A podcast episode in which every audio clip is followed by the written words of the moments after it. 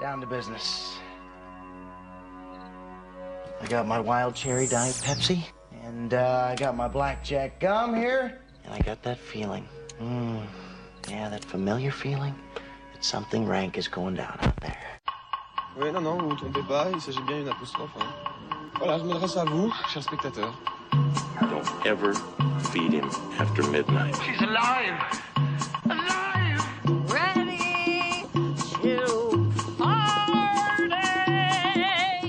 Sorry, Dave. I'm afraid I can't do that. I'm a man! Well, nobody's perfect. Qu'est-ce que c'est C'est pas quoi faire. Les acteurs sont à l'aise dans leur personnage, l'équipe est bien soudée, les problèmes personnels ne comptent plus, le cinéma règne. Vers l'infini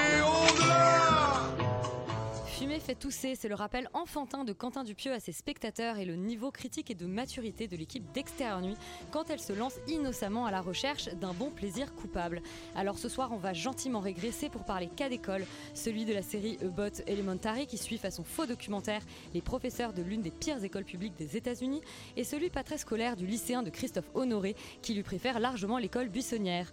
Quitte à rappeler les bases, autant le faire carrément dans Annie Colère, leur Calamy, campe une ouvrière et mère de famille qui dans les années 70 va batailler pour, que l'avortement soit rendu légal et les créateurs de Dark révisent eux aussi leurs fondamentaux, Lost et Matrix à n'en point douter avec leur nouvelle série au titre calculé 18-19. Enfin mercredi c'est le prénom de la Benjamine de la famille Adams qui a le droit à sa série Netflix devant la caméra de Tim Burton mais c'est aussi et avant tout le soir d'Extérieur Nuit et ça il faut bien le rappeler. Extérieur Nuit c'est parti.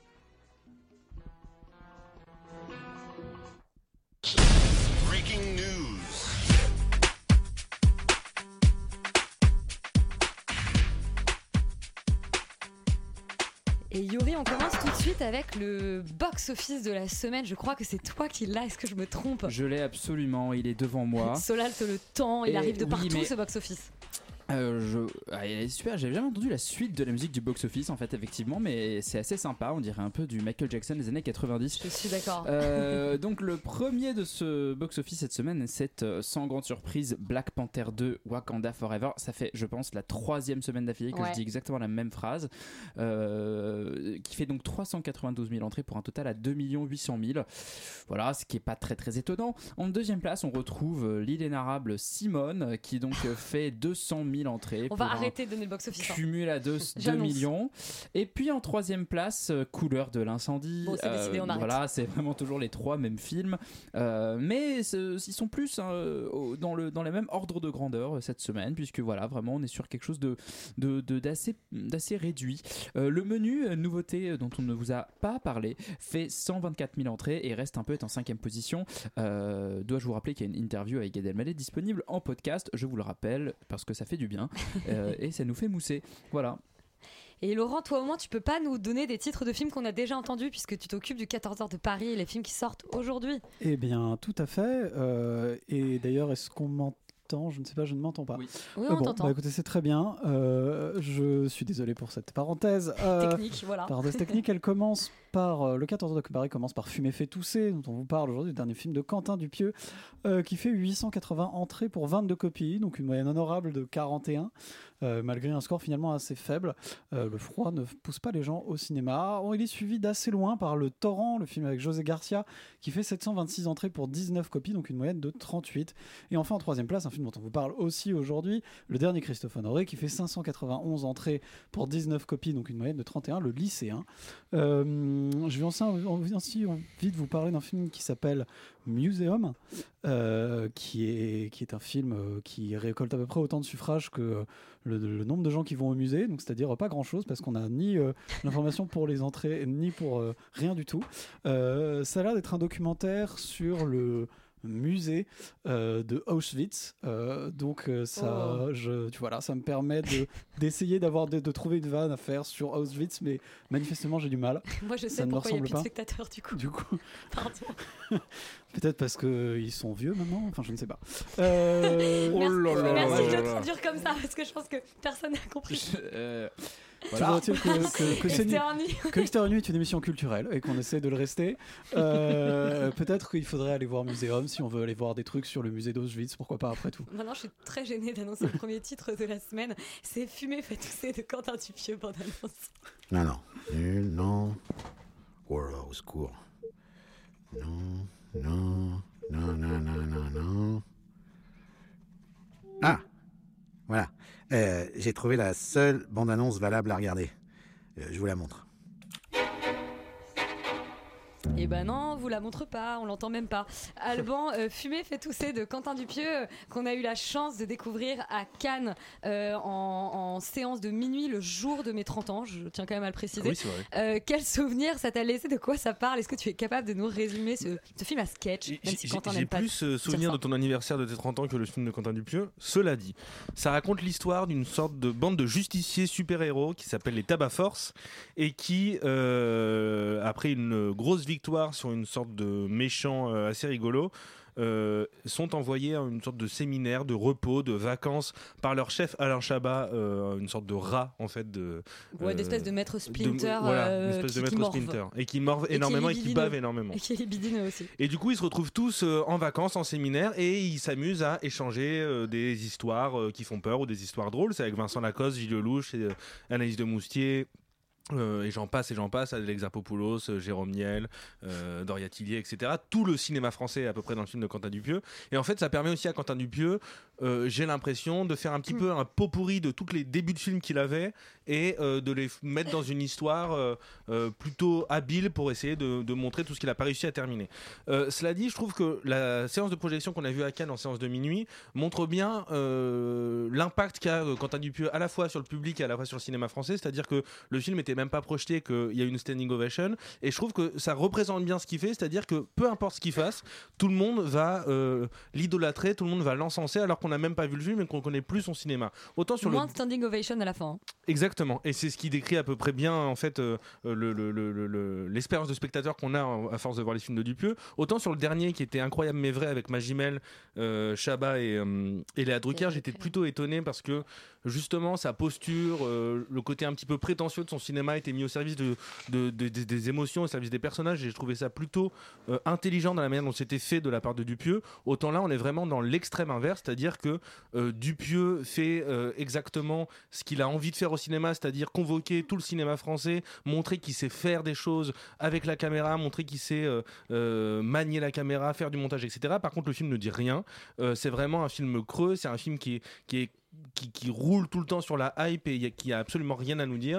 Et je trouve que c'est vraiment dommage quand on a le potentiel qu'il semble avoir et surtout euh, euh, voilà toutes les institutions qu'il suit derrière tout le cinéma français qu'il suit derrière tout le public qu'il suit derrière de faire quelque chose d'aussi décevant alors que je pense qu'il est capable de proposer euh, un film avec un vrai scénario un film avec des vraies images un film avec une- quelque chose de pensé derrière et voilà j'en veux énormément à Quentin Dupieux qui n'a pas fait un bon film depuis je sais pas combien de temps Mais non, mais tu comprends, euh, faire un vrai scénario avec des vraies images, ce serait trop genre faire du vrai cinéma, quoi. Bah alors il a, il a expliqué ça en plus en interview que, euh, que c'était quand même un peu que ça servait à rien de faire un film en trois parties avec une dramaturgie comme ça un peu scolaire et que il valait mieux que le film prenne des détours etc. Euh, Félix toi euh, déjà incroyable mais vrai ça t'avait pas trop plu globalement depuis le Dain t'es fâché avec Quentin Dupieux. Exactement. euh, et oui, bah en fait, si je résume grosso modo ce que tu dis, Alban, c'est qu'il est devenu mainstream, Quentin Dupieux, et je pense que malheureusement, cette posture-là ne lui va pas du tout. Enfin, en tout cas, depuis qu'il a été adoubé par le cinéma français, je sens effectivement une perte de qualité. Je sens surtout, en fait, que malheureusement, et de manière très paradoxale, alors que c'est quand même quelqu'un qui est parti aux États-Unis faire des films tournés avec des Canon 5D, enfin vraiment, et c'est comme ça qu'il a tourné Rubber et qui ensuite Vlong et Cop, etc., etc., qui d'un coup arrive dans son, revient dans son pays natal, se fait adouber a une espèce de hype autour de lui, et qui se transcende en espèce de cinéaste français complètement lambda, qui en fait va avoir un espèce de casting à rallonge, mais comme quasiment tous les films français, hein, et, derrière va oublier justement un travail de scénario, un travail de dramaturgie, un travail de personnage et un travail de mise en scène. Et moi, c'est surtout là- là-dessus qui me, ça qui me choque le plus, c'est que Dupieux, à la base, c'est un excellent metteur en scène qui sait mettre en scène l'absurde, qui sait mettre en scène justement par l'action, par le visuel, et qui sait convoquer justement le rire euh, par le visuel par la mise en scène, et qui là ne en fait, ne, ne filme que ses acteurs et ça s'arrête là. Et en fait, ce n'est le, tra- le seul travail du cadre, c'est de filmer Jean-Pascal Zadi dire des trucs et de filmer euh, Gilles Lelouch dire des trucs et c'est tout. Et c'est quand même sont drôles hein. enfin oui, mais pff, oh, mais voilà. Ils pas besoin d'une caméra pour ça. bah, et, c'est- et surtout, c'est quand même, on est quand même, en- enfin, c'est très très bas, quoi, je trouve, en termes de, en termes de mise en scène, en, en- en termes de, de, même- voilà, de, de, de réinvention quelque part de son cinéma et, de- et du- d'humour et d'absurde. Je, je trouve ça pas du tout inspiré. Effectivement, le côté euh, film à sketch qui n'en finit pas, t'as un peu envie de lui dire, mais gars, enfin, genre raconte-nous vraiment quelque chose. Tu l'as déjà fait. En plus, c'est, c'est, dure 1h20 tes films, Enfin, c'est complètement, t'es complètement capable de prendre une histoire et d'y aller à fond et de réellement nous, dire quelque chose. Et, moi, je finirais parce que j'ai du coup lu un petit peu les critiques pour comprendre pourquoi, genre, les cahiers du cinéma trouvaient ça brillant. Parce que c'est genre, soi-disant, un peu mélancolique, mais vous foutez de ma gueule. C'est genre, le message du film qui est quand même un message extrêmement bateau, qui dit littéralement par les personnages à la fin du film. hein, T'as compris, en fait, on est mélancolique d'une époque et le monde va mal et, et, on, va, et on va- tous mourir. Enfin, c'est- c'est- c'est c'est d'un un niveau, genre, c'est un adolescent qui nous parle, quoi. Et, et donc, je, je trouve qu'effectivement, cette espèce de. il- on sent qu'il a, il a pas. Enfin, il a il a- il n'a pas envie d'avoir cette espèce de prétention de se dire je fais du grand cinéma et je fais des grands films. Et du coup, il se saborde de lui-même. Et t'as presque envie de lui dire mais gars, t'as un potentiel, vas-y, arrête d'être extrêmement complaisant quelque part. En. euh, Enfin, oui, je suis un peu énervé, mais parce que j'adore ce gars, je suis fan de, de son cinéma et ça fait 4 films qui fait n'importe quoi et qui bâcle justement, effectivement, euh, euh, tout- toutes ses œuvres parce que il a une espèce de hype et qu'il a des acteurs et qui dit ah bah de toute façon, le cinéma c'est pas important. Bah si, c'est quand même un peu important. Enfin, ou alors arrête de faire des films dans ce cas-là. Mais je trouve qu'il y a, je sais pas, je, je trouve ça malhonnête en fait presque comme raisonnement. Donc non, fumer c'est fait tousser, c'est pas bien. Et fumer c'est pas bien non plus. Et je, et euh, je me permets quand même de citer un ancien de l'émission, Renan Cro, qui a dit Faux n'importe quoi hilarant et vrai film inquiet. Du grand Dupieux. Ah ouais, l'enfer. Euh, Rita, elle fait une tête de 4 km. Est-ce que toi aussi, t'as eu l'impression d'un peut-être d'un film collage de 3 sketchs, globalement, de 3 courts-métrages? Euh, déjà, le truc, c'est qu'il faut dire que ce mec fait trois films par an, j'ai l'impression, ces derniers temps. Et, euh, et pour moi, tu fais pas ça, déjà, c'est non. Et surtout, effectivement, j'ai un peu l'impression qu'il se fout de la gueule des gens. Soit il fait ça de manière très méta et ça fait de lui un adolescent euh, vraiment puéril de Ah, je peux faire ce que je veux, donc je fais n'importe quoi. Euh, Avec donc- beaucoup d'argent Ah, et plein de mais c'est- stars. mais c'est bien ça, j'ai vraiment l'impression que c'est ça. Alors moi, je connais pas du tout Quentin Dupieux, j'ai vu que Mandibule et j'étais la, la- la même consternation devant de mais quoi? Je comprends pas ce que je vois, je passe 1h10 en salle. Alors déjà, je, je tiens juste à dire que j'ai des soucis avec le cinéma gore, et ça je sais que c'est de mon problème, mais j'ai pu aimer des films qui étaient gore par le passé quand derrière ça servait quelque chose, ou qu'au moins il y avait un propos qui m'intéressait. Donc là déjà j'ai passé un mauvais moment parce que j'ai passé mon, le film dans mon manteau parce que je supportais pas les scènes gore. C'est vraiment gore euh, parce que moi j'ai pas. À mon La scène niveau. d'ouverture, Oui, la euh, scène d'ouverture, Ouais, la a scène d'ouverture est. Non, et puis même, enfin même de la, toute la scène avec Doria Tilly, enfin toute la séquence Oui, avec Doria oui, Tilly, oui, c'est oui, quand même oui. vachement gore. Il y, a- il y a plein de trucs. Et puis est une moi, des je- meilleures séquences du film. Enfin honnêtement, Alain Chabat, même je pouvais pas. Le, le rat qui bave, ça me, j'avais envie c'est de vomir. T'as peur des vieux. Wow Non, en fait, pour moi, c'est plus possible de faire des films qui n'ont pas de scénario juste pour faire des blagues potaches en rassemblant tout le cinéma français au casting. En fait.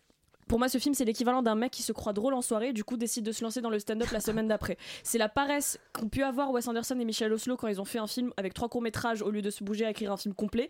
Mais au moins, eux nous ont fait le plaisir de nous offrir quelques belles images Doucement, et des histoires. non, mais pour de vrai, et, euh, de, de nous offrir des belles images et une histoire, des histoires au minimum attachantes ou intrigantes avec des petites fables qui au moins faisaient des mini courts-métrages intéressants. Là, je, je- vraiment, je suis consternée. Je comprends pas l'ambiance. Bon, l'ambiance était sympa au début parce qu'effectivement, séance de minuit à Cannes, mais honnêtement, puis, mais 30 personne et était 30 ans.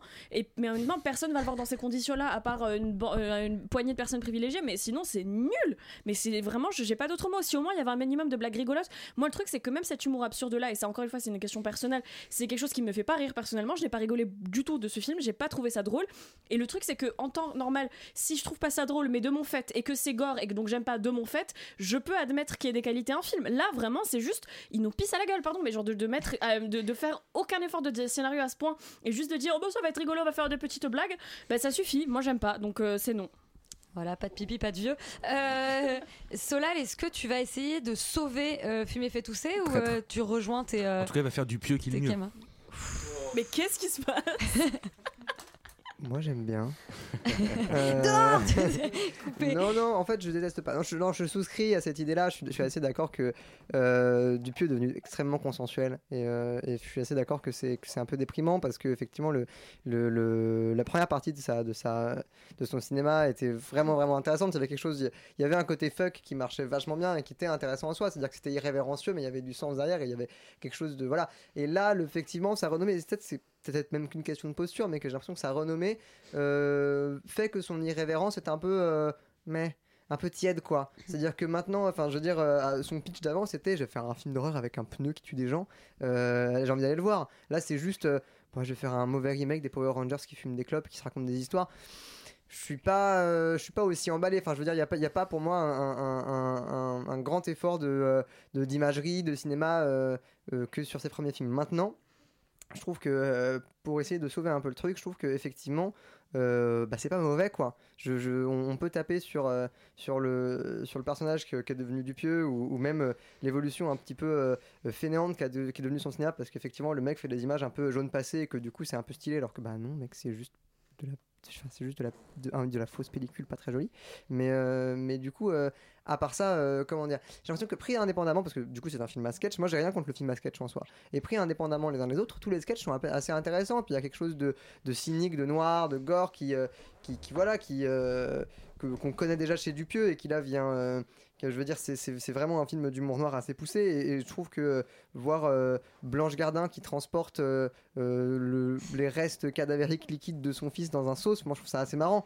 Donc Et- voilà, c'est gore, donc je me permets de dire. Oui, et c'est Oui. son, C'est c'est son- son- neveu qu'elle doit rendre à sa mère. C'est son, neveu, excusez-moi, qui doit rendre à sa mère. Mais, mais, mais voilà, et je trouve que les, les pitchs des, des courts-métrages sont intéressants. Maintenant, euh, j'ai envie de dire, pourquoi pas avoir fait juste un film à sketch, quoi Et assumer, et je mets des cuts au noir, et c'est juste des sketchs de 15 minutes, et Il voilà, n'y a pas de lien avec ces personnages, Parce se que, racontent en fait, ces c'est histoires pas ça, qui font que, peur. Justement, le, lien, le lien du film. le fait de vouloir créer un lien euh, va euh, en fait créer une béance euh, assez insupportable c'est à dire que du coup on se dit ok donc tous les sens de ces courts métrages là doivent créer un sens global qui doit me raconter un truc et au final pendant la dernière séquence il te dit juste euh, en fait non et c'est hyper frustrant Enfin, moi, je trouve ça assez frustrant. Maintenant, euh, maintenant, euh, voilà, je, je, je- c'est, toujours un moment d'aller voir un Dupieux. Je trouve que voilà, on, on se marre un petit peu, que- quelque chose, euh, pas d'intéressant, mais quelque chose de divertissant là-dedans. Mais ça, ça me rend triste. C'est divertissant, c'est plutôt pas mal. Les acteurs jouent bien. C'est, enfin, voilà, effectivement, euh, filmer Jean-Pascal Zadi, ça suffit à me faire rire, mais, euh, mais ça suffit pas à faire du grand cinéma. Bon, et bien pas du grand cinéma, c'est le verdict pour ce Quentin Dupieux qui visiblement se mainstreamise, on peut, on peut en faire un verbe avec fumer, fait tousser. On va maintenant parler du lycéen de Christophe Honoré, c'est une autre vision du cinéma français. Je m'appelle Lucas, je suis lycéen et ma vie est devenue une bête sauvage. Papa est mort, c'est ça? C'est les gendarmes qui sont venus me l'annoncer.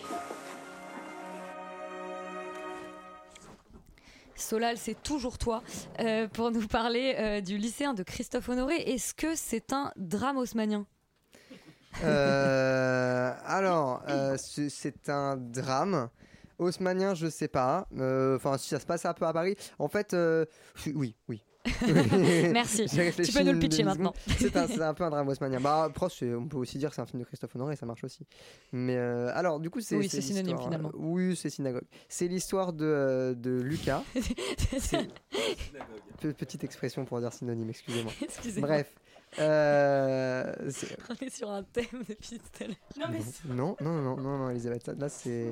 Là je souscris plus, là je m'en vais. Je vais me lever de ma chaise et m'en aller. Euh, ouais. Ou alors je vous On raconte t'écoute, euh, on t'écoute. l'histoire De de lycéen. Lucas, euh, jeune euh, lycéen qui du coup euh, perd son papa, qui est interprété par Christophe Honoré dans, le- film notamment, qui perd son père et qui du coup surtout va vivre seul, avec sa mère puisque son grand frère Vincent Lacoste vit à Paris. Et il perd son père quand il a 15 ans et qu'il est en internat. Et donc c'est quelque chose d'assez dur à vivre pour lui. Et, lors de, des soirées avec sa famille euh, pour commémorer la mort de, son père, bah, il décide avec son frère d'aller à Paris euh, pour y passer une semaine pour se changer les idées et pour euh, un peu découvrir la vie de son frère. Alors, franchement, moi je suis parti dans le lycée avec un gros a priori qui est effectivement le film haussmanien, euh, un peu de drame bourgeois, pas très intéressant, filmé en gros plan. Et en fait, j'étais assez agréablement surpris. par, par, le, par ce film-là, parce que je trouve qu'il y a une vraie, il y, a, un vrai effort de, cinéma pour le coup qui se dégage. Il y a une vraie euh, euh, volonté de, euh, comment dire, c'est- un film français assez plasticien, c'est-à-dire qu'il y avait vraiment un vrai travail de l'image, il y a un vrai travail de la couleur, du cadrage, c'est vraiment très marqué formellement. Euh, ce que c'est, enfin parce que quand il fait des gros plans, c'est vraiment des très très gros plans où vraiment le, haut du cadre c'est un œil et le bas euh, c'est vraiment la lèvre inférieure. Et il y a des vrais plans larges. Enfin, ça- moi c'est quelque chose qui me plaît, le fait d'assumer vraiment sa mise en scène jusqu'au bout, même si elle paraît, même si elle est un peu kitsch. euh, et pour le coup, ça marche parce que justement cette espèce d'exubérance de mise en scène qu'on qu'on connaît pas tellement tout le temps chez Christophe Honoré, qui a un truc euh, qui souvent, moi je trouve, euh, je trouve un peu kitsch dans ses films précédents. Ben là, vu qu'on parle d'un espèce de, d'un lycéen en crise d'ado, bah, tout de suite ça résonne avec le thème en fait, et du coup ça crée euh, ce truc intéressant qui est, on est dans cette, en plus tout, le film se passe, enfin une grande partie du film se passe en, voix off, en entretien où c'est le protagoniste qui parle face caméra, un peu à la manière de Laurence Anyways, voilà, et donc je trouve que ce, ce- côté-là, je rentre dans la tête mon personnage, fonctionne assez bien et c'est un truc qui est souvent euh, un peu caricatural et qui là euh, et là pour le coup est assez touchant maintenant euh, voilà c'est un film qui a aussi des des, petites lenteurs ou des petites ou des côtés, je dirais, un peu attendus dans dans ce genre, c'est-à-dire que ça devient presque un genre, le, mélodrame adolescent torturé. mais, mais je trouve que dans le dans l'exercice, bah, ça marche bien en fait. Je je sais, pas exactement partir en analyse formelle très euh, très complexe, mais mais euh, c'est un film touchant. Je trouve que tous les, pers- les personnages sont travaillés et que et que les les les, euh, les, comédiens, donc outre le fait justement, ça va à l'encontre, je pourrais dirais, du film précédent, c'est-à-dire que là, effectivement, on a un casting assez important. On a quand même Juliette Binoche, on a Vincent Lacoste, mère, qui ouais. sont euh, ouais, qui joue la maman, et euh, qui sont quand même des acteurs qui, qui sont marqués. Enfin, Vincent Lacoste, c'est quand même un mec qui est marqué par par ses rôles ou par son style de jeu. Et euh, et il y a et il y a un vrai euh, euh, travail des situations qui fait que bah effectivement on les oublie très très très très vite euh, ces comédiens pour euh, pour vraiment laisser place à des personnages euh, importants, intéressants et touchants. Et donc je peux qu'encourager à aller passer euh, 1h40 devant le, le lycéen pour passer un moment un peu tristoun, on va pas se mentir, mais, euh, mais pas désagréable. Je crois que Manon n'est pas tout à fait du même avis sur le lycéen de Christophe Honoré. Non, non, pas vraiment. Moi, je, non, je dirais pas que c'est un film tristoun. Moi, je dirais que c'est un film glauque. Enfin, en fait, c'est bizarre. Moi, j'aime plutôt bien les films d'Honoré euh, en principe, donc j'y allais, euh, j'y allais assez euh, Sans contente. a priori, Ouais, sans aucun a priori. Solal. Euh, mais sais pas, il m'a fait, j'ai ressenti j'ai une sorte de rejet de ce film, mais presque physique. Enfin, j'avais absolument pas envie de voir ça tout le tout le long de la projection. Je, je sais pas, j'étais pas bien, j'ai pas aimé. Je- pareil, j'ai pas mille analyses. euh, ça, va être vraiment très subjectif tout ce que je vais dire, mais c'est, je sais pas, c'est la façon dont je me suis euh, sentie face à ce film. Euh, c'est un film qui parle de deuil, donc forcément c'est sombre et tout ça. Mais là, j'ai trouvé ça glauque et, assez sordide. Sa lumière rose, enfin son espèce de photographie un peu rose là qui, qui teinte tout son film. Je sais pas trop pourquoi c'est là, mais moi j'ai trouvé ça plutôt vilain et, ça m'a ça, ça, pas plu. Il y a ces espèces de récits euh, donc des, des deux protagonistes principaux, enfin de la mère et du, de l'adolescent qui a perdu son père, un peu qui viennent comme des sortes de respiration, mais en fait c'est hyper plombant. Enfin c'est moi j'ai trouvé que ça alourdissait encore plus euh, tout le film. Euh, le film, il est un peu en trois parties. Celle du milieu à Paris, je l'ai trouvée plutôt belle. Enfin, ça- je- là, justement, il y a vraiment une espèce de- d'envolée. Il, il est vraiment dans la pure recherche de plaisir pour essayer de se remettre en fait de ce deuil. Il vit euh, son homosexualité à fond et il y a, ça, ça devient un peu une sorte de récit euh, initiatique qui se concentre sur un duo de deux personnages, donc Lucas et le coloca- colocataire du grand frère. Euh, dont Lucas tombe plus ou moins amoureux, enfin de ce que j'ai compris. Et ce duo, enfin les deux acteurs, il y a une vraie, je sais pas, il y a une vraie poésie. Ils sont, ils sont assez étranges euh, tous les deux, et ça, ça, ça fonctionne bien. Mais après, dans la troisième partie, il vient nous remettre la tête sous l'eau et euh, ouais, c'est vraiment super déprimant. Euh, Il y a des cinéastes qui traitent vraiment très bien le deuil. Euh, par exemple, euh, Michael Hurst, qui vraiment, je trouve, le fait très bien parce qu'il y a toujours euh, dédicace à Alban. Que ce soit dans Amanda ou dans Ce sentiment de l'été, il y, y a toujours une certaine joie, il y a quand même une, poésie, il y, a- une lumière et ça rend la chose un peu plus tolérable et digeste que. Que, le lycéen. Euh, donc voilà, je, je trouve pas vraiment qu'il y ait vraiment de défaut euh, dans ce film. C'est une analyse extrêmement subjective, mais parce que je sais que c'est un film qui plaît quand même plutôt euh, globalement. Et dernier truc, moi, c'est que j'ai été extrêmement hermétique au jeu de l'acteur principal, qui m'a plus agacé en fait que touché. Et du coup, j'ai pas réussi à rentrer en empathie avec lui, et c'est un peu dommage pour un film qui parle de deuil de ne pas être en empathie avec les personnages. Donc euh, non, moi le lycéen vraiment. euh, Bon bah ouais, on vous mettra pas trop d'accord sur le lycéen. On vous encourage à aller vous faire un point de vue. Un autre film qui t'a mis très très en colère, euh, Manon, c'était le film sur Simone Veil. Euh, et il se trouve qu'on va parler d'un autre film euh, qui se passe à cette époque et qui tourne autour des mêmes thématiques. C'est Annie Colère de Blandine Lenoir. Noyé de bleu sous le ciel grec, un bateau, deux bateaux, trois bateaux s'en vont chantant. Griffant le ciel à coups de bec, un oiseau, deux oiseaux, trois oiseaux font du beau temps. Le but de notre action, c'est de dire haut et fort que les femmes avortent. Manon, en préambule de, de- de le- ce pitch de Annie Colère, j'ai une question. Est-ce que le Lore Calamy movie, on peut, maintenant on peut dire que c'est un, un genre à part entière? Ouais, franchement, euh, euh, on est à la limite de la saturation là. mais bon. Euh, Annie Colère, donc ça se passe en, enfin ça s'ouvre en février euh, 1974, alors que l'avortement n'a pas été encore légalisé en France.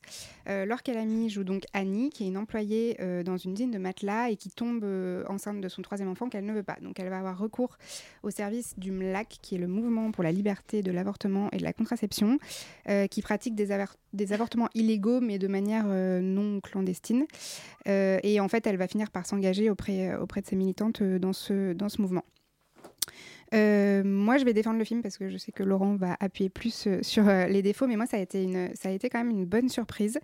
C'est classique, c'est un film français classique, un scénario classique, une mise en scène classique, mais j'ai vraiment, euh, je, je pense qu'il faut saluer quand même le travail déjà, à mon avis, de documentation. Vraiment, on sent que c'est un film qui est, qui est documenté, qui est honnête dans sa démarche. C'est très très loin du biopic euh, sur Simone Veil, donc déjà, euh, Dieu merci. Euh, et, et en fait, ce mouvement qui est hyper important, qui a été hyper important pour la promulgation de la, la loi Veil, il a été complètement invisibilisé et je trouve que le film leur, euh, leur rend bien euh, justice. Et, euh, voilà, ça met bien en lumière ce, rôle qui a été déterminant. Il rend bien compte qu'en fait, c'était le collectif et la, sororité qui était au cœur de ce mouvement. Et je trouve que du coup, il y a un bon équilibre en fait entre le- l'intime et le politique, un bon dosage entre l'histoire personnelle euh, d'Annie, parce qu'il nous faut une porte d'entrée dans ce récit et dans ce mouvement qui est très collectif, et bah, l'histoire politique qui se joue autour. C'est un film avec Laure Calamy, mais pour une fois, elle y joue un personnage un peu plus timide, un peu effacé au début, puis après, au contact euh, des, militantes, elle va, s'affirmer. Mais bon, le rôle, le rôle change un peu de, ce, que, ce, dont on a l'habitude de, de la voir. Euh, Il y a beaucoup de scènes, forcément, d'avortement, euh, mais elles sont vraiment belles. Enfin, je sais pas si on peut vraiment dire belles pour des scènes d'avortement, mais elles sont vraiment très, très bien, filmées, bien mises en scène, ce qui est, ce qui est quand même assez rare. C'est aussi parce qu'ils pratiquent une méthode d'avortement qui s'appelle la méthode Karman. Enfin bref, on rentre un peu dans les détails, mais c'est, paraît-il, une, méthode qui était assez sûre et sans douleur pour les femmes. Donc voilà, ça fait des, des, scènes d'avortement qui se passent pas dans la douleur et, c'est rare, surtout pour un film qui se passe dans les années euh, 70, euh, alors que l'avortement n'était pas légalisé. Donc euh, voilà, c'est, là aussi on sent que c'est documenté, tous les gestes des médecins, tout est très précis. Enfin, c'est presque, presque pédagogique, mais c'est pas, pas, pas ennuyeux. Euh, et ce que j'ai aimé aussi dans le film, c'est que c'est un mouvement qui était assez en avance euh, sur son temps parce que au-delà de, de l'IVG, il y avait aussi euh, une mission d'éducation sexuelle, d'éducation au corps. Il militait pour une, une médecine qui est plus humaine, euh, contre les, violences gynécologiques, etc. Et du coup, il y a vraiment des dialogues et des scènes qui sont presque un peu anachroniques. Euh, Il y a notamment une scène vraiment cool avec euh, Zita Enro qui joue, je crois, une infirmière, enfin militante euh, du MLAC et qui a installé un médecin homme euh, dans une table gynéco avec donc les pieds dans les étriers et qui lui explique comment, on parle à une femme quand elle est dans cette position hyper, hyper vulnérable. Et je trouve que c'est des débats qui sont assez actuels, en fait, ces, questions-là. Et c'est un film aussi qui interroge la médecine et le, pouvoir, en fait, que, le pouvoir médical, comment mieux partager le pouvoir médical. Et j'ai trouvé que c'était une réflexion très, très intéressante. Euh, donc voilà, donc c'est pas révolutionnaire, euh, c'est un film qui est presque éducatif, on va dire, mais en tout cas, moi, ça m'a pas, ça m'a pas ennuyé et j'ai trouvé que c'était quand même un bon film. Bah, Laurent, visiblement, il avait pas très envie d'être éduqué par Annie Colère. Non, moi j'essaie d'être d'être éduqué le moins possible. Euh, C'est pour ça que je passe beaucoup de temps sur Twitter. Le Annie Colère, oui, tu as dit vraiment tout ce qu'il y avait de bien à dire sur le film essentiellement. hein. Je, je- je- en fait, je suis assez d'accord avec toi sur le sujet. Je trouve que c'est intéressant. Je trouve qu'il y a pas mal de points de vue, d'idées, euh, de choses à raconter qui ont un certain intérêt. Là où, par contre, je vais être nettement plus dur, c'est dans l'exécution. C'est-à-dire que, euh, en fait, le film euh, a quand même l'énorme défaut de, de faire beaucoup de passages Wikipédia, on va dire. C'est-à-dire que plutôt que de mettre en scène ce qu'on essaie de raconter, bah, on va mettre des personnages qui vont le dire en fait à voix haute pour que les gens comprennent en fait de quoi on parle.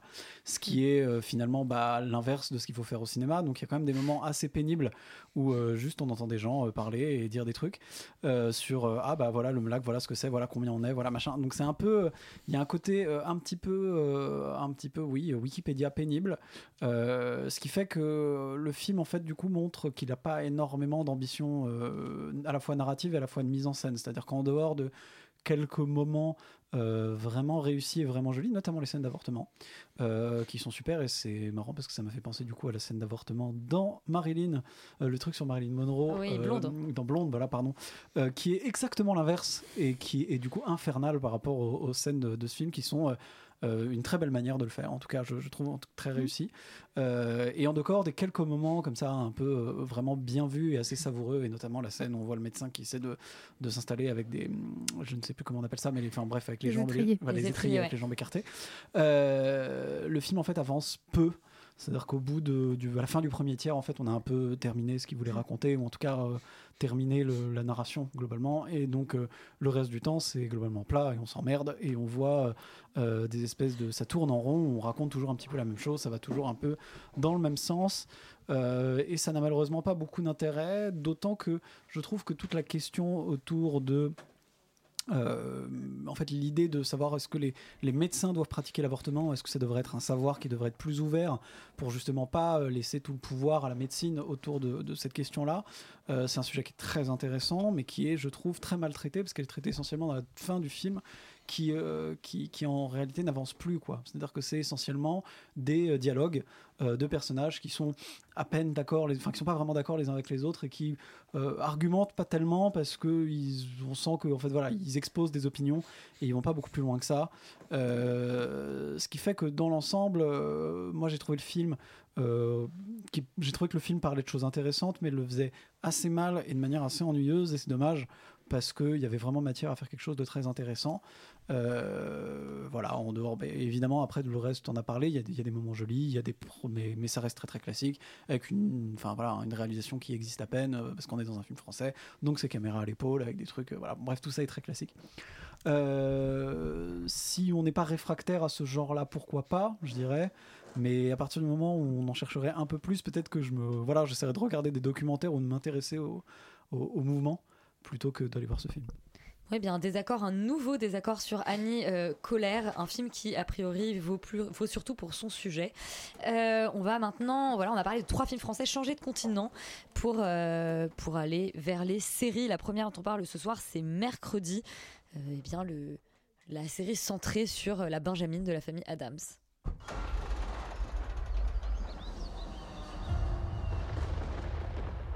Nevermore was created as a safe haven for our children to learn and to grow, no matter who or what they are. Should we meet your new roommate? Are you feeling okay?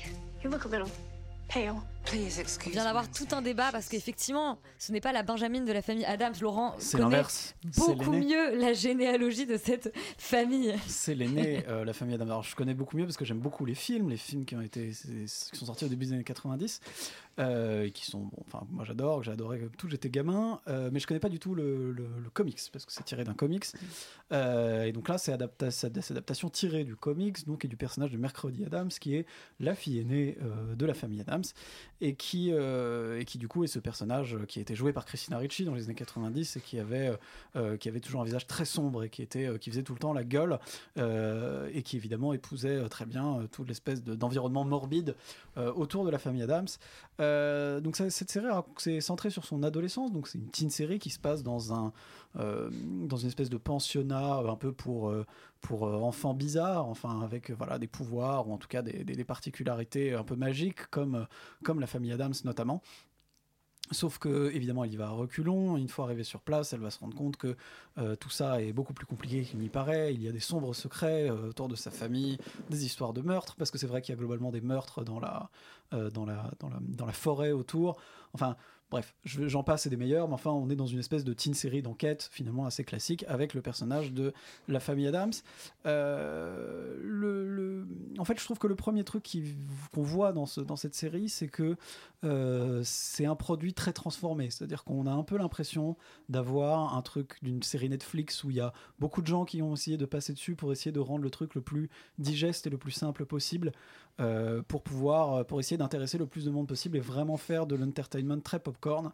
Et, et du coup. Et ça marche parce que c'est un carton. Et du coup, ça marche plutôt bien. Mais ça, je vais y revenir parce que je vais plutôt commencer par les points négatifs. Euh, et du coup, c'est vrai que ça perd un peu la saveur de la famille Adams, le côté beaucoup plus, euh, euh, beaucoup plus transgressif, beaucoup plus mordant finalement de ce qu'il y avait en tout cas dans les films.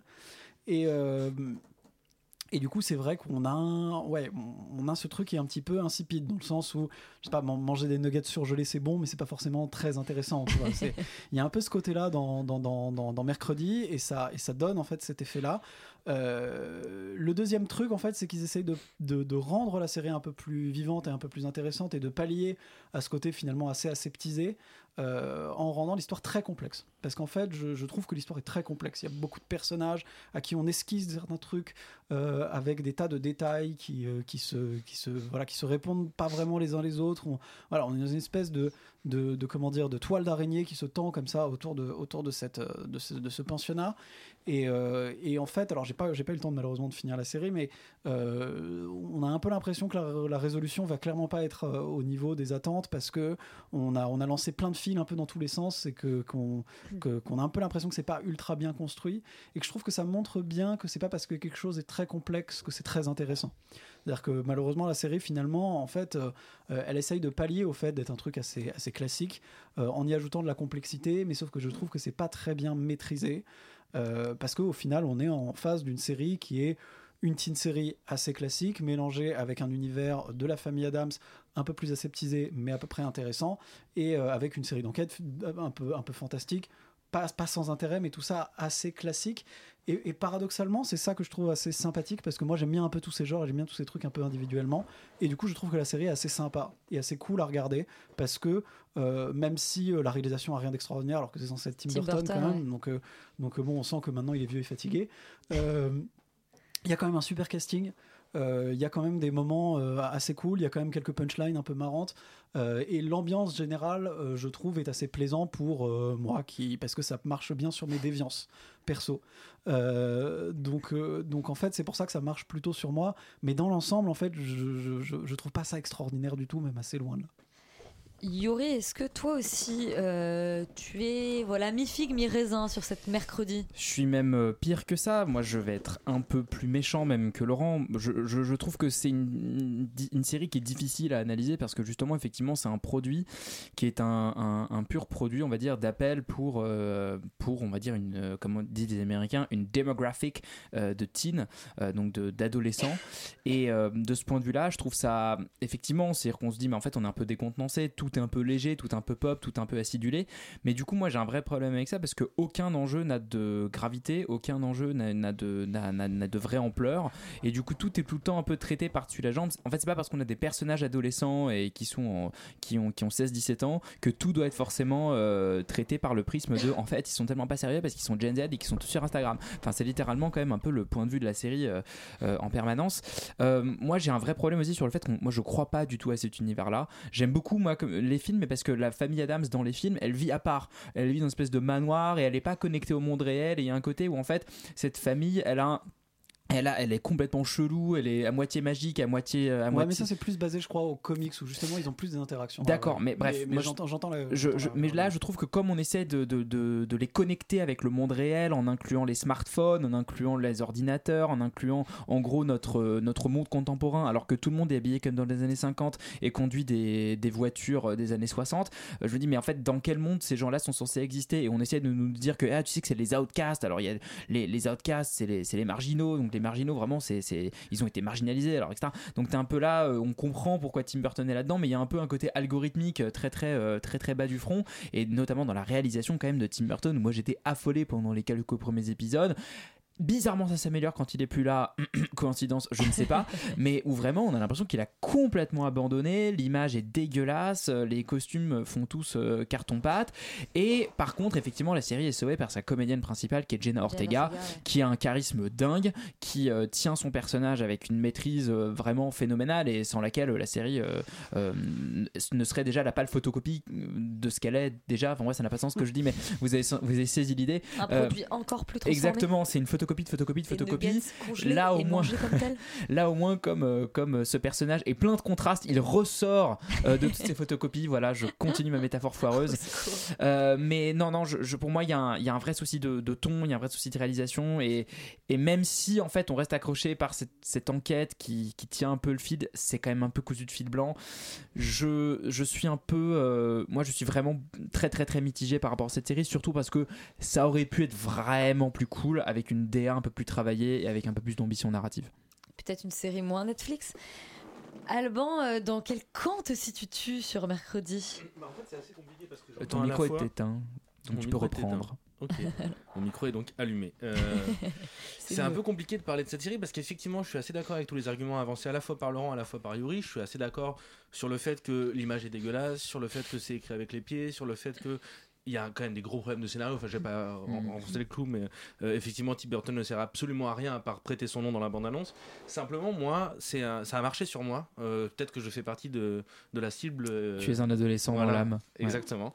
Et Tu es un outcast. Je pense que la, la- La première raison, c'est euh, précisément parce que j'ai été attaché quand même au personnage. Je trouve que tu as parlé que toi, Laurent, d'un choix de casting vraiment excellent. Tu as parlé de Jenna Ortega. Je trouve que même les autres personnages, même les personnages secondaires, sont très bien castés. fait- Et Catherine Zeta-Jones, ça fait longtemps qu'on l'avait pas vue et là on la revoit enfin quoi. Ouais, Louise Guzman, enfin le père, Pareil, il ouais, est trop bien. Même Enid, je me souviens plus du nom de l'actrice, mais la, la- la meilleure amie qui est la coloc de, de Wednesday dans la série, et enfin comme bien son personnage. Et je trouve que c'est une série dans laquelle on voit que les personnages ont pris, que les, les, les acteurs et les actrices ont pris du plaisir à incarner leur personnage. Et je trouve que c'est quelque chose qui se ressent au visionnage, et donc on a envie de continuer, même si la série est pas très bien, même si on sait exactement où est-ce qu'elle va se, diriger. On a envie de continuer en fait à les suivre parce qu'on a l'impression qu'ils ont passé un bon moment et nous on a envie de passer aussi un bon moment, pourquoi pas avec eux. Bref, au-delà de ça, je trouve que malgré tous les défauts que la série peut avoir, euh, je trouve qu'il y a un discours quand même.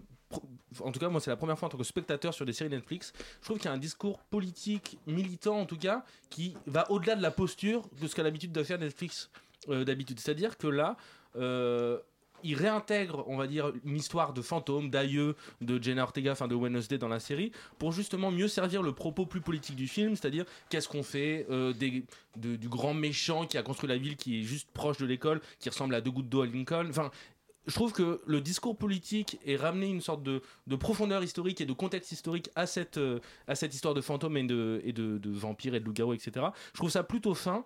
Enfin, pas fin dans le sens. euh, Bien Finement sûr, c'est boursouflé, euh, bien sûr, euh, c'est grossier, bien sûr, c'est avec des gros sabots, mais je trouve que là, pour le coup, le discours était plutôt pas mal et je trouvais qu'il il- il- ça innovait par rapport à ce qu'avait fait Netflix jusqu'à maintenant. Et donc, du coup, pour ça, je trouve, c'est pas pour ça que je regarde la série, mais je trouve qu'il y a quand même des, des nouveautés et des prises de risque, entre mille guillemets, sur ce- cet aspect-là de la série. Ensuite, bien évidemment, euh, même si on s'attache aux personnages, c'est des personnages qu'on a vus mille fois. Je veux dire, euh, même en termes de, de- on va dire pas d'horreur, mais de suspense, la bête est vraiment absolument horrible. On l'a déjà vu mille Ah ouais. fois aussi. Puis elle est moche. Elle est vraiment moche, quoi. On a, Ah oui, on a même pas bon peur de cette terme. bête. Ouais. On n'a pas peur de cette bête. Elle est, on dirait, je sais pas, je, je saurais pas dire un méchant dans la dibou. vois, Gollum sous stéroïdes. C'est, il y a rien, qui- y a rien qui va. Mais sinon, voilà, c'est vrai que Jenna Ortega, bien sûr qu'elle porte la série, bien sûr que c'est beaucoup pour elle qu'on va continuer à regarder les épisodes, etc. Mais je trouve qu'il y a quand même un petit supplément d'âme que j'arrivais pas à trouver dans les autres séries Netflix. Bon, et bien, c'est bien. On a eu euh, un avis mitigé, un contre, un pour. On est sur un avis très équilibré sur cette mercredi euh, qui est à découvrir sur Netflix. On reste sur Netflix avec la nouvelle série des créateurs de Dark. C'est 1819.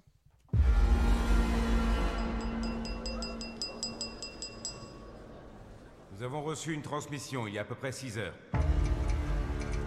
Nous pensons que cette transmission vient du Prométhéeus. Vous croyez que les passagers sont encore en vie? Qui a mis l'intro en français Euh, Et effectivement, tu me corriges, c'est 1899. je sais pas pourquoi. 1899 J'ai même. enlevé, euh, j'ai enlevé 9 ans. Euh, oui, mais écoute, euh, tu sais le dire en allemand? Oui. 1899. Parfait. Euh, Donc c'est la nouvelle série des, des créateurs de Dark euh, qui cette fois-ci euh, font une série, on va dire internationale avec un casting euh, multilingue. Ce qu'on appellerait un europudding. Exactement, exactement. Euh, Qu'est-ce que ça raconte, Yurine Et 1899 Alors, j'ai pas entendu la blague qu'a faite euh, Alban hors micro, mais j'en suis très déçu parce qu'elle a l'air drôle. Euh, je, au vu de la réaction de, de mes amis, Euh, je non parce qu'en fait j'évite de parler de la série parce qu'elle est nulle. Pardon. Euh, Qu'est-ce que ça raconte? Ça raconte donc l'histoire de d'un équipage de passagers qui sont sur un navire type Titanic qui s'appelle le Cerbère. euh, qui- Parce que c'est la porte des enfers, t'as vu parce que c'est la porte des enfers. Euh, on est en 1899, personne ne sait vraiment, enfin tout le monde a un peu des secrets, on ne sait pas trop pourquoi ils sont là, il y a plein de mystères. Euh, ce navire va euh, intercepter le signal d'un autre navire porté disparu, le Prometheus. Attention, on est vraiment sur euh, de la finesse très fine et euh, va donc décider d'aller lui porter secours. Et là, évidemment, plus rien ne va se passer comme prévu. Mystère, mystère et boule de gomme dans cette série qui est à peu près aussi passionnante que mon ton de voix actuellement, puisqu'il s'agit d'une. essaye, hein. Elle essaye, elle essaye. Et puis en fait, le problème de cette série, c'est que déjà, c'est comment dire, les références sont bien trop visibles, Écrasantes, Euh, hein, Lost, écrasantes. Matrix. Lost et Matrix. euh, si vous regardez jusqu'au bout, vous allez même péter un câble à quel point c'est proche euh, de, de, de- de Matrix. Euh, et en fait, le problème, c'est que la série, dès la première scène du premier épisode, pour moi, se tire une balle dans le pied en disant Hé, tout ce que tu vois, c'est peut-être pas la réalité. Et donc. Dès le moment où on arrive avec ces personnages sur ce, sur ce paquebot, on se dit mais bah ouais mais en fait euh, moi je sais que c'est pas la réalité donc euh, pourquoi j'en aurais quelque chose à foutre de ce qui leur arrive? Et évidemment, à chaque fois que la série essaye de faire des effets de Eh, t'as vu? C'est chelou, non? Dis, Bah oui, je sais, c'est pas la. Enfin, C'est pas la réalité, C'est pas la réalité. Donc, tu- donc euh, que ce soit une simulation, que ce soit un rêve, que ce soit en fait, euh, je dirais pas la réponse, mais euh, la rêve ou un rêve ou genre euh, une hallucination collective ou je sais pas. c'est, ce n'est pas la réalité. Donc par conséquent, eh, t'as vu, c'est chelou, non Ce mec qui est qui qui change de place et qui dit rien et qui est une espèce de scarabée qui ouvre des portes. Bah ouais, je, je sais, c'est bizarre. Et donc en fait, ce rapport-là, la série, il est très très étrange parce que elle me met directement à l'extérieur du récit, elle ne m'inclut jamais, et en fait, euh, toutes les révélations que la série va me faire, je les regarde, en, en- elles me font ni chaud ni froid parce que je dis bah oui, finalement, c'est un peu ce que j'ai vu venir dès la première minute de la première scène. Et euh, je pense que je sais pas si c'est un- une volonté des scénaristes ou si c'est en fait. euh, une volonté plutôt de Netflix qui dit non non mais il faut rassurer les gens etc parce que Dark euh, on a quand même un peu perdu du monde en cours de route. Euh, Pourtant, ouais mais en fait euh, mais en fait Dark justement tu commences par voir la vie normale de gens normaux et à un moment l'étrangeté va survenir et à un moment tu vas plus rien comprendre parce que justement ce truc va venir euh, comment dire gangréner cette normalité de l'intérieur. Et là là et là on va dire l'étrangeté était en tellement placardée comme comme une note d'intention dès la première séquence ça n'a plus aucun intérêt Félix, est-ce que tu as été, euh, est-ce que tu seras un peu plus tendre avec ce 1819 1899 Ou non. Euh, surtout que j'ai pas du tout vu autant d'épisodes que toi, parce que moi j'ai arrêté au bout du deuxième, parce que je, à bout du deuxième, j'ai. Ah, je- on entend si, Oui, c'est si, bon. on t'entend. Euh, j'ai j'ai cru comprendre que la série se foutait de ma gueule et du coup j'ai littéralement arrêté. Euh, bah non, en fait ça confirme à peu près tout ce que j'avais comme doute sur les scénaristes euh, et les créateurs de Dark, euh, qui en fait je pense sont juste des petits malins qui essaient de montrer un peu à quel point ils sont forts et à quel point ils font des twists et des machins. sur la saison 1 ils étaient quand même très forts hein. La Ouais, saison est quand 1 même est bien, super et après ils ont complètement détruit leur, leur monument qui est Dark euh, sur les saisons 2 et 3. Enfin, en tout cas, je continue à le maintenir. Euh, et là, 3. je trouve que c'est exactement la même chose. C'est-à-dire que il- il- effectivement, et en fait, ce qui est, ce qui est assez fou, c'est euh, le nombre de références. C'est-à-dire que bon, on a parlé de Matrix, mais enfin juste le délire de- du bateau bon, qui s'appelle Prometheus en plus et qu'on va chercher, etc. Enfin, tout ça, c'est Alien, enfin ou même Prometheus littéralement, grave, etc., etc. Euh, donc du coup, je, je trouve des merveilles. Exactement, et du coup je trouve que bon, déjà c'est très discutable, euh, enfin d'autant plus qu'ils ont l'air d'avoir un espèce d'imaginaire quand même assez, euh, euh, euh, enfin je sais pas, euh, Foisonnant. ouais foisonnant, créatif, et du coup je comprends pas trop pourquoi ils, essa- ils arrivent pas à se détacher à ce point de leurs euh, références, mais surtout effectivement un des, des très gros problèmes euh, justement de la série, c'est que dès le départ on est plongé dans quelque chose qui en fait foncièrement on n'y comprend rien, il y a trop de personnages, on sait pas pourquoi ils sont là, la croisière, machin, Ils, rien tout- ils tirent tous la tronche, tu sais, Ouais. ils sont tous là genre j'ai un abominable secret. complètement. On dirait je te connais pas mec, genre On dirait une espèce de partie de Cluedo complètement nulle. Enfin, vraiment, rien ne fonctionne. Alors que, effectivement, et tu l'as très bien souligné, la force de Dark, c'était de te plonger voilà, progressivement dans quelque chose d'extrêmement euh, euh, moite. Non, je sais pas. Bizarre et glauque. Bizarre, glauque, ouais, plein d'adjectifs dégueux. Euh, et et c'était ça qui était super. Et là, du coup, ça ne fonctionne pas du tout. Et surtout, en fait, foncièrement, ils n'ont pas le budget pour le faire. Et du coup, comme ils n'ont pas le budget pour le faire. Alors ils ont quand même construit un studio en, en- le, le fameux truc à la Mandalorian là avec des écrans Ah, LED oui, en permanence. oui, bah, euh, et ça se voit. c'est mal utilisé. Non mais surtout que c'est mal utilisé. Ça aurait pu être super bien utilisé. C'est moche comme tout. C'est vrai que c'est très très laid, hein, ce, ouais. ce bateau, cette mer. Il y, a, Oh. il y a exactement les mêmes problèmes en fait que dans les séries Star Wars, je trouve en termes de réal, parce qu'en fait, pour le coup, si on pouvait Andorre se- qui est en décor naturel. si on pouvait, on- c'est comme vous voulez, hein, je peux faire mes critiques, on peut parler d'Andorre. Euh, gros- grosso modo, ce qui, était, ce qui était super avec Dark, c'était que justement, il y avait vraiment de la réal. Pour le coup, le réal était super fort, il y avait vraiment quelque chose. On sentait que les espaces existaient, qu'ils sont, sont allés vraiment tourner dans un petit village, ça marchait. Et là, la réal, alors que c'est exactement le même réal, et bah, il y a rien du tout. C'est-à-dire Ouais, que c'est. Bon, déjà, euh, tout est extrêmement vide, lisse, mais ça, c'est Netflix, parce que je pense que voilà, le but, c'est de faire des produits, on dirait des MacBooks. Euh, mais enfin, en moins, en moins beau, enfin, je ne suis pas, j'ai pas du tout d'action d'Apple, mais bref. Apple, ouais. mais par contre, on sent effectivement qu'il n'y a aucun mouvement de caméra. On sent que, que vraiment les cadres sont extrêmement pauvres parce qu'il est bloqué par cette technologie et que du coup il peut pas du tout déployer la puissance de mise en scène qu'on lui connaissait sur Dark. Bref, en règle générale, ça n'a aucun intérêt. Bon, les gens sont un peu contents parce qu'il y a des twists dans tous les sens, mais il s'agirait de grandir. Oui, je suis extrêmement pédant, mais je trouve ça quand même assez scandaleux de, que cette série fonctionne alors qu'elle est extrêmement putassière et que foncièrement elle prend les gens pour des cons. Donc ne, ne perdez pas votre temps et regardez potentiellement Abbott Elementary. Je fais le, la super transition. Félix a passé une bonne semaine. Oui, Oui, Félix a passé mais une, comme toutes les une semaines, semaine Félix passe, une, douloureuse. Félix passe une bonne vie globalement. j'ai l'impression. Et donc tu nous avais fait une transition toute trouvée pour Ubot Elementary qui est notre dernière euh, série ce soir. Okay, so if the store has 10 potatoes, right? And you take away two of them, how many potatoes would the store have left? Janine, what did I say about taking my potatoes from the lunchroom? But visual learning is so much better. Well, guess what?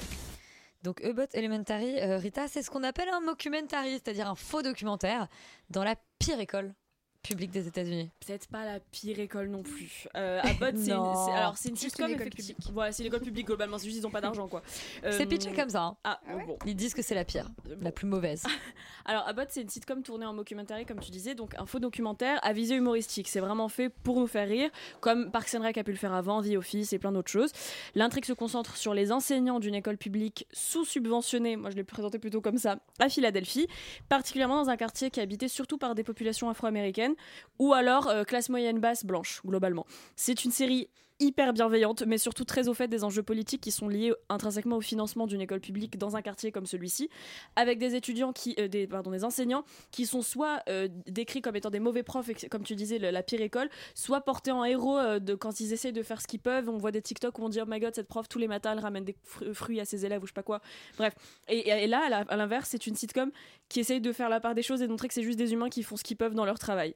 C'est une sitcom, comme je le disais, et qui a eu beaucoup de succès aux États-Unis, ce qui n'est pas arrivé depuis très longtemps. J'espère que ça va raviver le genre, qui s'est un peu éteint dans les années 2010 parce que toutes les sitcoms classiques euh, de cette période se sont terminées. Et en plus, Quinta Brunson, qui est la créatrice de la série et qui joue le personnage principal, euh, Janine Tiggs, c'est une enfant d'internet qui, au départ, on la connaît pour des sketchs sur BuzzFeed et ensuite sur Instagram. Donc, ça crée le risque un peu d'une série un peu niche, trop axée sur internet et lui un humour presque sectaire que pas tout le monde pourrait comprendre. Mais finalement.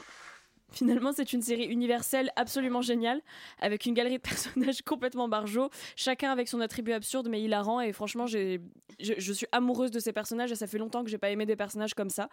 Et on a une mise en scène, du coup, vu que c'est un mockumentary, parfois chaotique. Genre, il y a des scènes où les élèves font n'importe quoi et puis la caméra est brinque-ballée dans tous les sens. C'est classique, ça fait partie des codes du genre, mais moi, ça m'explose de rire à chaque fois. Et euh, la saison 1, du coup, parce que la saison 1 est entièrement disponible sur Disney, le reste en streaming, mais on va attendre qu'il soit sur Disney.